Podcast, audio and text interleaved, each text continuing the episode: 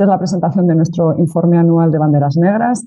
Es un informe con el que cada año sacamos a la luz los casos más relevantes de contaminación y de mala gestión de, nuestras costas. ¿no? Y como cada año, pues eh, otorgamos 48 eh, banderas negras, dos por provincia y comunidad autónoma. Muchas gracias por eh, la presentación, Marta. Buenos días a, todos los que estáis tanto en la sala aquí que os estamos viendo como los que estáis a través de, de videoconferencia. Eh, un año más, después de una nueva inspección de los más de 8.000 kilómetros de nuestras eh, costas, pues Ecologistas en Acción presentamos el informe de banderas negras del 2023. Como sabéis, desde el 2021 podéis encontrar eh, todos los informes en nuestra web en formato digital. Están además ordenados por provincias, por comunidades y también cronológica, cronológicamente. Eh, tal y como decía mi compañera Marta, el informe de banderas eh, negras eh, presenta un total de 48 banderas negras, dos por provincia, y también tenemos una dedicada a la mala gestión y otra a, la contaminación. Este informe del 2023 pues, presenta los casos más, más graves, pero no están todos porque, por desgracia, son, podrían ser muchos más. Año tras año pues nos encontramos con la misma problemática, eh, son todas similares a las anteriores, pero cada vez tenemos em, eh, uno de nuestros mayores problemas es la turistificación y la urbanización de nuestro, de nuestro litoral. Eh, por ello hemos otorgado 17 banderas negras a la urbanización de la costa y uno de los ejemplos que tenemos es en, en Cataluña, por ejemplo, la bandera de Barcelona, en la playa de Valcarca. En este caso, pues sabemos recientemente, ha trascendido que el proyecto eh, presentado al Ayuntamiento de Sitges por FCC, que es la empresa matriz de cementos eh, Uniland, que es propiedad de, de Esther Koplovich y, es capital del magnate mexicano Carlos Slim, pues este es un proyecto que prevé transformar eh, la antigua cementera ubicada en la playa. es un, lo quieren hacer un megacomplejo turístico con apartamentos, con hoteles, con zona comercial es decir, esto es un nuevo pelotazo urbanístico que va a destrozar por completo una zona con un valor eh, enorme desde el punto de vista eh, ambiental. Tenemos también 12 banderas por vertidos, eh, por deficiencias en los sistemas de saneamiento y por graves problemas en la, depuración. en el 2020, la, comunidad, la Comisión Europea instó a España a que cumpliera los requisitos de la directiva sobre el tratamiento de las aguas residuales urbanas. todos los Estados miembros tienen que eh, cumplir y tienen que establecer un tratamiento secundario de todos los vertidos procedentes de aquellas aglomeraciones urbanas de más de 2.000 habitantes equivalentes. Y debido a este incumplimiento, pues España se, eh, tiene abiertos eh, cinco procedimientos de infracción en materia de saneamiento y de, depuración. La Comisión Europea decidió llevar a España ante el Tribunal de Justicia eh, de la Unión Europea, eh, precisamente por este incumplimiento eh, generalizado sobre esta directiva sobre el tratamiento de las aguas residuales urbanas hasta en 133 aglomeraciones. Y la responsabilidad en el retraso, tanto en la construcción como en el mal estado de las depuradoras, está compartida en este caso tanto por el Gobierno central como por la Junta y por el municipio correspondientes. para hablar de este tipo de, casos, tenemos, por ejemplo, el de Ceuta. Eh, son muy frecuentes las descargas de salmuera y constituyen un gran eh, agente contaminante que afecta a los lechos marinos. en Ceuta se producen reiteradas salidas de vertidas de salmuera eh, al litoral sin ningún tipo de control ambiental. Eh, es especialmente preocupante eh, el continuado y descarado incumplimiento de la legislación vigente en cuanto a materia del control del vertido al medio marino sin el obligado monitoreo ambiental de los hábitats y de las especies marinas. Es que continuamos observando con, estupor cómo las leyes ambientales no se cumplen en, Ceuta, pero no es el único caso. Tenemos muchos más a lo largo de, de nuestras costas. Por ejemplo, tenemos contaminación en la ría de Huelva, también tenemos en Asturias el caso de Bañugues, tenemos, tenemos en Cantabria, en Canarias, eh, la comunidad valenciana, por ejemplo, tenemos el caso de, de, Javia y de las playas de, Valencia, e, entre otros, porque ya os digo que son, son bastantes más. Eh, después tenemos también eh, seis banderas por contaminación lumínica o química, es el caso de Málaga, eh, la concentración de la actividad económica en el litoral, pues no solamente se traduce en una mayor cantidad de servicios, de negocios, eh, de establecimientos, sino que también en un exceso de, iluminación. ¿Y, qué supone esto? Pues contaminación lumínica. Y cuando estamos hablando del ámbito litoral, esto adquiere una, una, especial importancia, ¿no? porque cuando la iluminación de los paseos marítimos no es la, adecuada, pues esto afecta tanto al hábitat urbano como a los sistemas naturales eh, litorales. Después también tenemos eh, seis afecciones, seis banderas negras eh, por temas de afecciones a la biodiversidad. Un ejemplo lo tenemos en, en Murcia, la zona de Cartagena y de la Unión ha sido explotada por sus recursos mineros desde hace más de, 2.000 años. Eh, la contaminación por metales pesados que sufren actualmente la vía de Portman y la, Sierra Minera es una de las catástrofes eh, medioambientales en Europa más, graves y afecta también a la salud de los seres humanos. Eh, nos sorprende que no, haya, eh, no se haya conseguido poner en marcha ninguna solución al problema, ya que puesto la actividad minera lleva cerrada más de 30 años y las organizaciones vecinales, sociales, em, ambientales, llevamos todo este tiempo pues, destapando la gravedad de, la situación y, exigiendo soluciones para recuperar estas zonas eh, terriblemente contaminadas. A pesar de todo esto, pues el problema después de 30 años parece que se ha normalizado, pero la situación es, insostenible y, representa una seria amenaza para el, medio ambiente y también para la salud, de las, de la, salud pública. ¿no? Hay, población local afectada debido a la exposición continuada de, metales pesados. Y mientras, ¿qué es lo que ocurre? Pues que seguimos sin ver ejecutados los planes de sellado y descontaminación de la sierra minera y el proyecto de regeneración parcial de la bahía pues, permanece paralizado desde el 2019. Después también hemos otorgado eh, tres banderas por la acumulación de basuras eh, marinas. Es el caso de, por ejemplo, la playa del, Surrac en Castelló.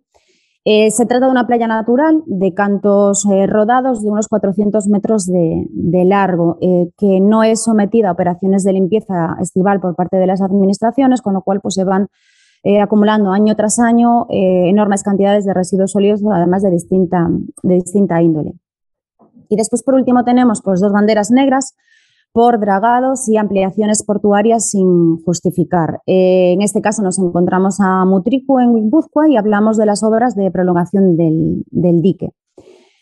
Esta es una obra que se, transmitó, tramitó con muchísimo em, oscurantismo, sin ninguna noticia al respecto y que de repente apareció publicada en el Boletín Oficial de la Unión Europea. Se adjudicó también a la multinacional FCC eh, con una reducción del 19% sobre el precio de la licitación. Y el Comité de Peticiones de la Cámara pues, ha, admitido a trámite la solicitud de Mutricuna Turtaldea para que se investigue la legalidad de, todo este, de todo este proceso. Las obras de ampliación empezaron en, del puerto empezaron en el mes de septiembre del 2022 eh, tras adjudicarse por un valor de casi 16 millones de euros y tienen un plazo de ejecución de, de 17 meses. ¿Y qué es lo que se pretende hacer? Pues construir un nuevo puerto deportivo a rebufo del, dique para así facilitar la, construcción y la venta de nuevas urbanizaciones en, la localidad. Estos son pues solo algunos de los ejemplos que nos podemos encontrar en el informe de banderas negras de este año, donde pues ahí podéis encontrar información mucho más eh, detallada de estas que acabo de comentar y de muchas otras. Pero ahora pues vamos a empezar a, a, explicar de forma un poco más detallada algunas de las, de las banderas negras de nuestro mm, informe.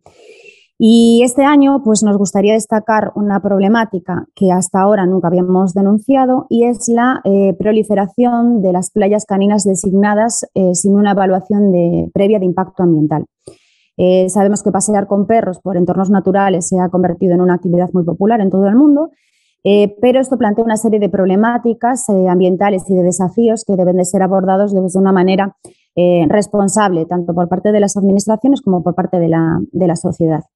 No se trata de demonizar a ningún animal ni a ninguna de las personas que, que, pasea con ellas, por supuesto, pero hay que entender la interacción que se produce entre, entre ellos ¿no? y sobre todo con las aves. Eh, estas perciben a, a, los perros como un cazador y los cazadores y los perros, perdón, las perciben a ellas como una presa. Entonces, si nosotros dejamos correr a los perros eh, libremente por las playas detrás de las aves, aunque no les den caza, esto le supone un gran estrés y esto se ve repercutido em, eh, tanto a nivel de alimentación como también a nivel de, reproducción. Estamos hablando, por ejemplo, que le afecta mucho a la reducción de la reproducción y supervivencia de aves como los zarapitos o los chorlitejos.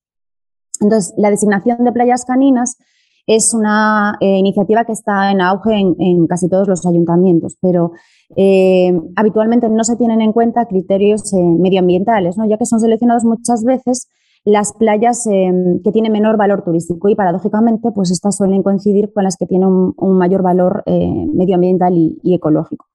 Entonces, aunque existen ejemplos en, nuestra, en nuestro territorio en los que se ha dado marcha atrás en, este, en la designación de las playas caninas, como por ejemplo tenemos la desembocadura del río eh, en, Málaga o Ponzos en Ferrol, porque precisamente hay incompatibilidad entre el uso de este tipo de playas con, con playas caninas. ¿no? Pero eh, todavía existen casos eh, completamente incomprensibles e irresponsables como Acalzoa en, en Vigo. Entonces, pues tras esta breve contextualización, yo le voy a dar paso a mi compañera Ana Prado Comesaño, que es presidenta de ZOA y que va a presentar pues, con un poco más de detalle esta bandera negra que os comentaba de la playa de Acalzoa en, Vigo. Eh, buenos días. Desde todos los puntos de vista concebibles, Acalzoa en Vigo es la peor playa canina de España. Y verán, después de lo que voy a contarles, que esta afirmación no se basa en una opinión, se basa en evidencias. Desde una perspectiva ecológica, Acalzoa, al estar ubicada junto a un valioso humedal en la desembocadura del río Lagares, conforma un ecosistema con una riqueza biológica sobresaliente, superando a cualquier otra playa del municipio.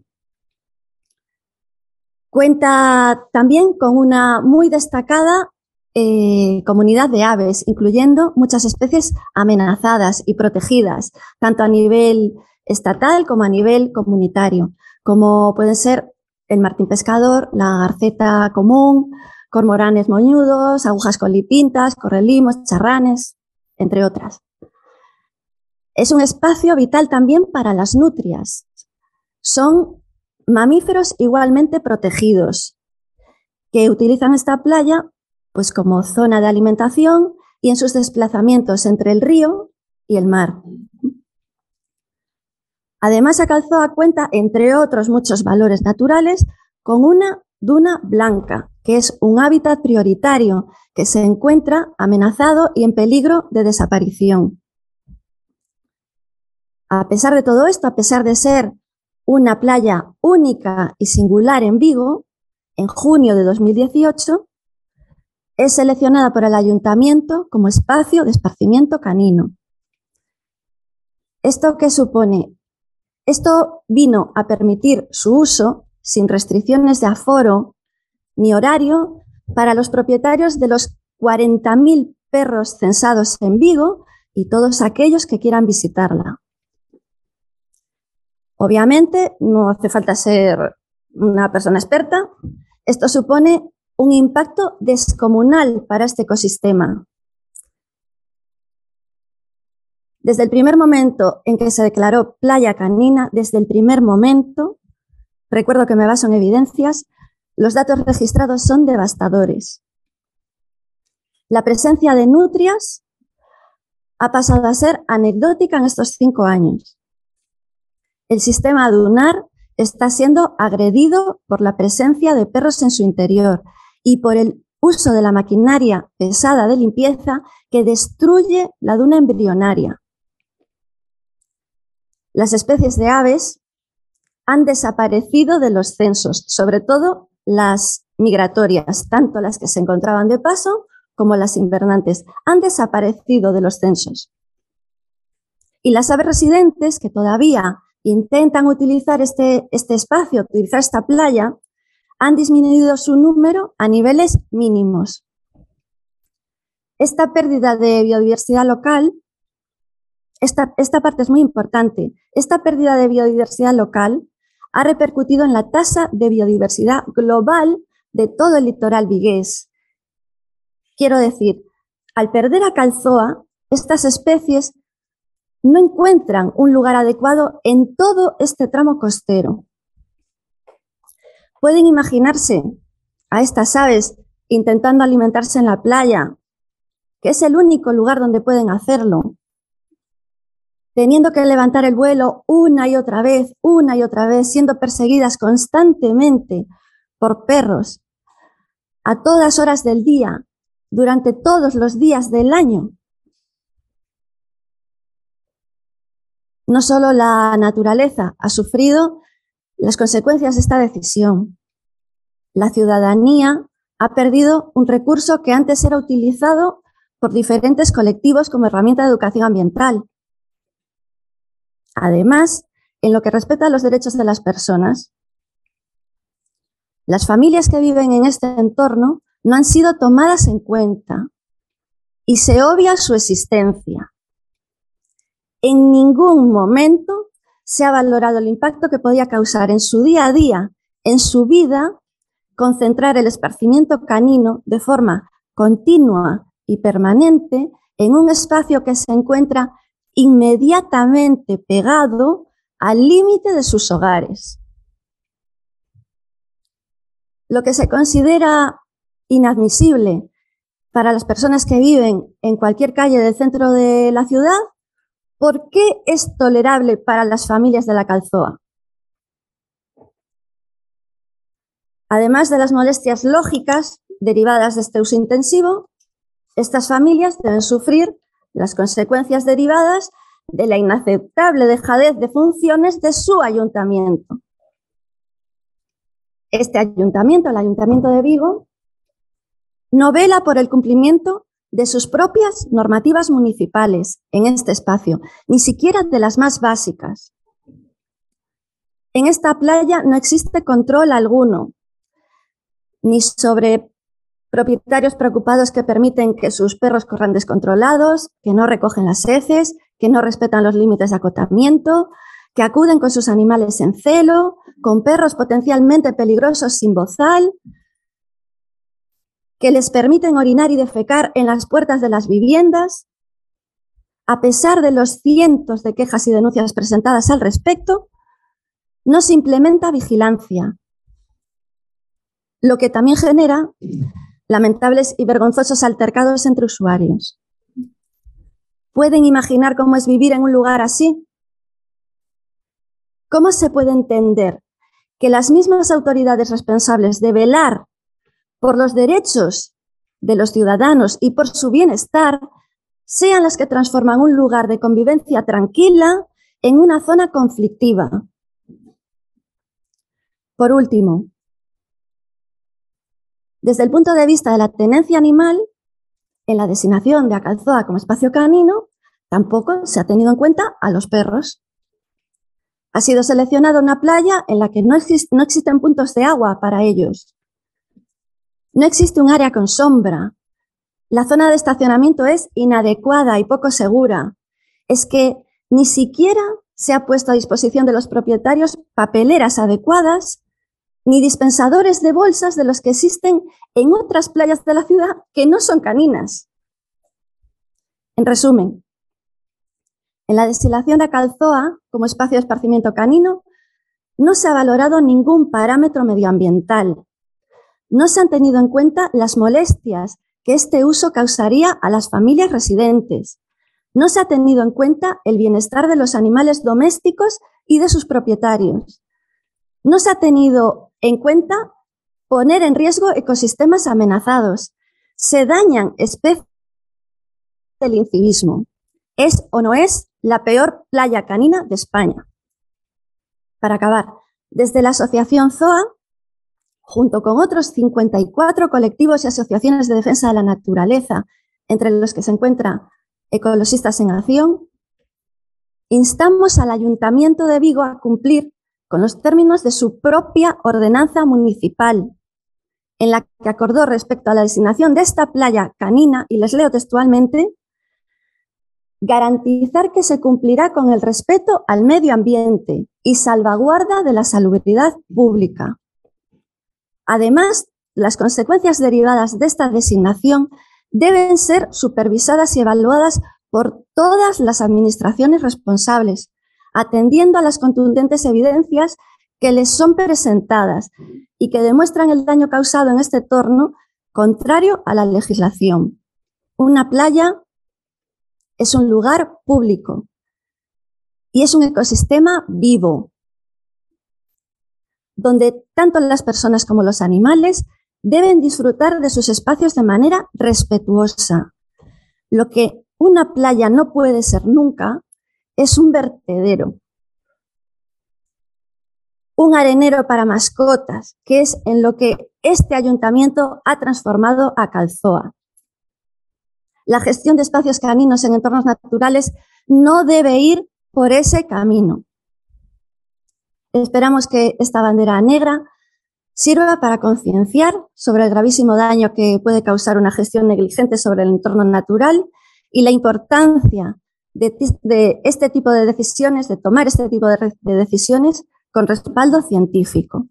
Agradecemos el interés y la visibilidad que puedan dar a esta situación. Muchas gracias. Bueno, pues muchas gracias, eh, Ana, por, por, tu interesante bandera y por toda la información que nos has contado.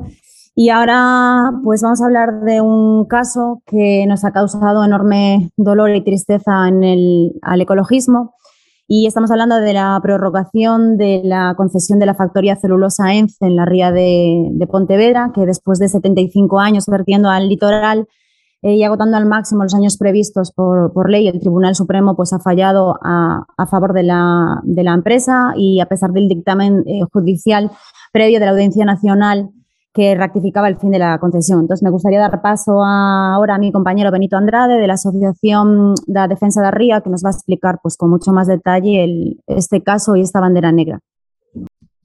Muchas gracias, Ana. Muchas gracias también a Ecologistas en Acción por ayudarnos a visibilizar este problema que sufrimos en Pontevedra desde hace ya demasiados años. El, bueno, decir que efectivamente lo que pone de actualidad eh, ENCE ahora es la sentencia del Tribunal Supremo, pero bueno, decir que nosotros, la Asociación por la Defensa de Ría, llevamos ya muchísimos años pues eh, luchando contra esta empresa. Este 25 de junio, este próximo domingo, vamos a celebrar, de hecho, una nueva, y ya van muchas, marcha contra celulosas, un paseo desde Marín y Pontevedra hasta la empresa.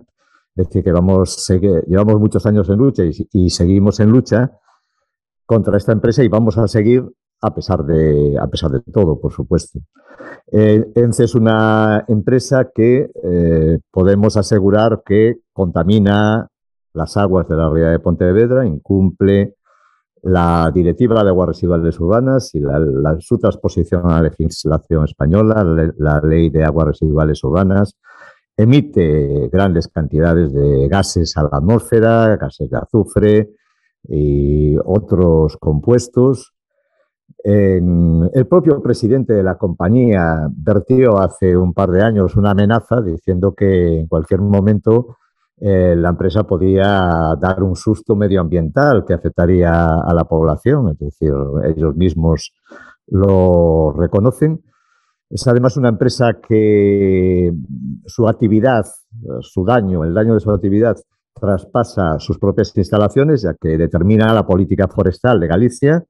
El reciente inventario forestal continuo ha dicho que ha asegurado en base a las nuevas tecnologías de infografía de satélite, pues ha asegurado que en Galicia hay ya por lo menos 400.000 hectáreas de eucalipto, ¿no? Y eh, solo tiene en cuenta las masas puras, teniendo en cuenta las masas mixtas, pues podríamos hablar de por lo menos un 20% más. Es decir, no su, su, el daño que provocan estas plantaciones a nivel de favorecer la expansión de incendios y a nivel de erosión, pues es un daño que está asociado también con, la actividad de esta empresa. ¿no? Pero efectivamente lo que la trae a la actualidad ahora es esta sentencia del Tribunal Supremo. Haciendo un poco de historia, Mariano Rajoy en los últimos días de la presidencia, ya en funciones, pues concedió una prórroga a la autorización de la que disponía la empresa de 75 años.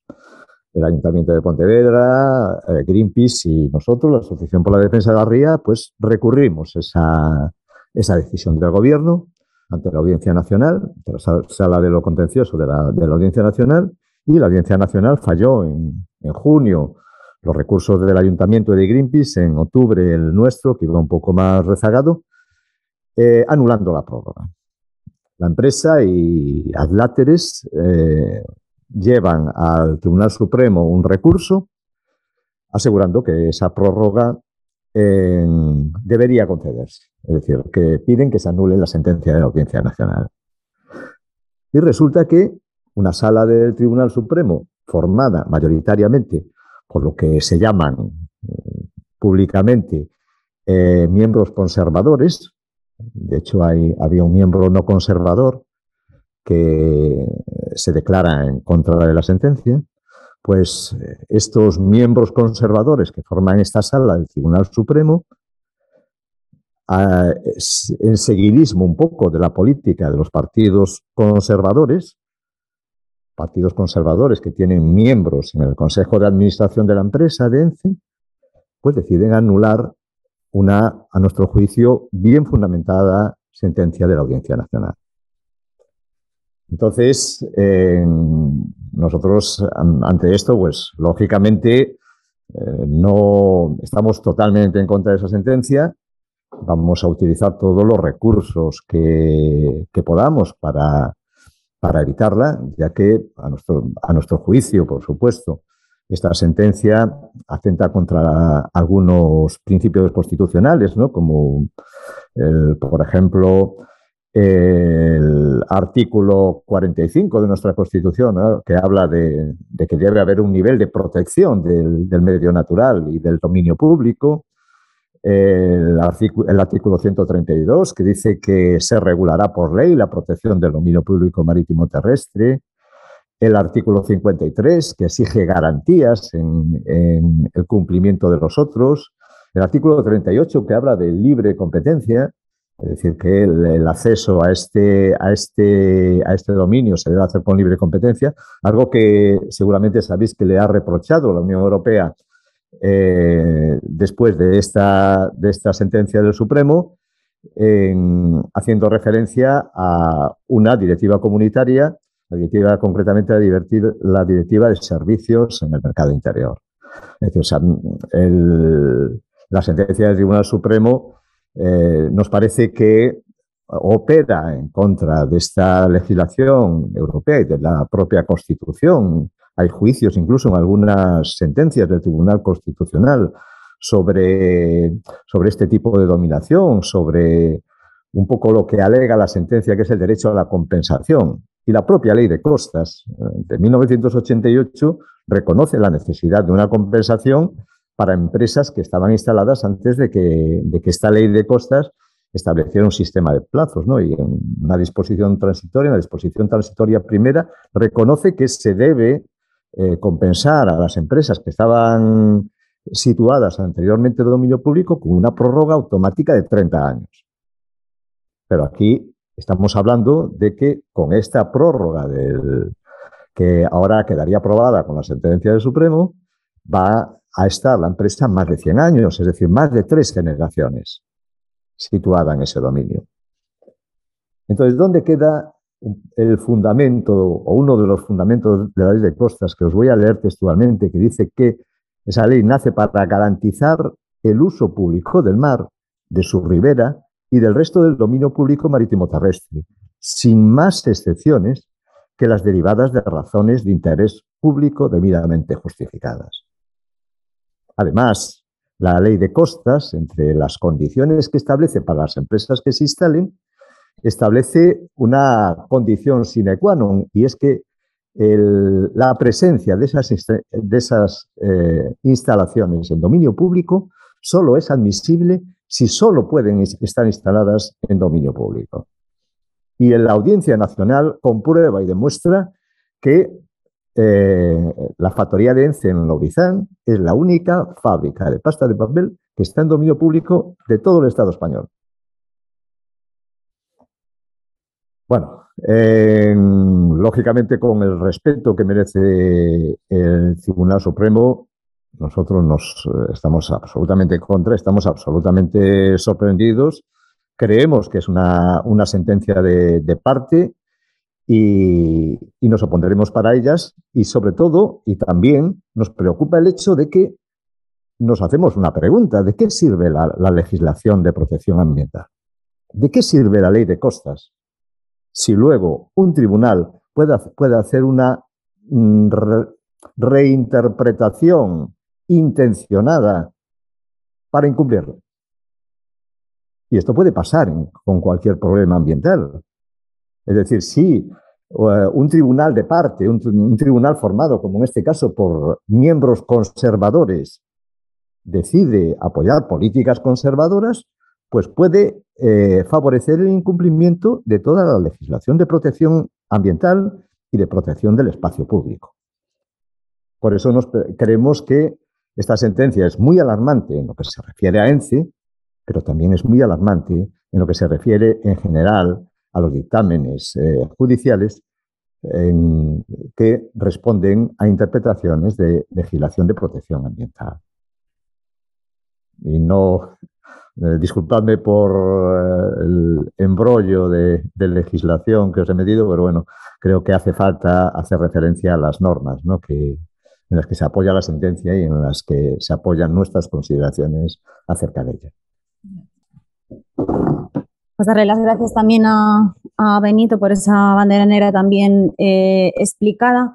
Eh, desde el ecologismo social creemos que es necesario eh, conciliar el mundo del trabajo, la defensa de los trabajadores y de las trabajadoras y con la defensa del medio ambiente. Creemos que esto es indispensable. Em, Afortunadamente, no siempre ocurre eh, todo esto de lo que hemos venido a hablar hoy aquí. También queremos lanzar un mensaje eh, positivo porque tenemos algunos casos de mejoras que se han logrado gracias a la movilización ciudadana y a informes como este. Eh, no todas las administraciones hacen oídos sordos ante la presión y la, movilización popular.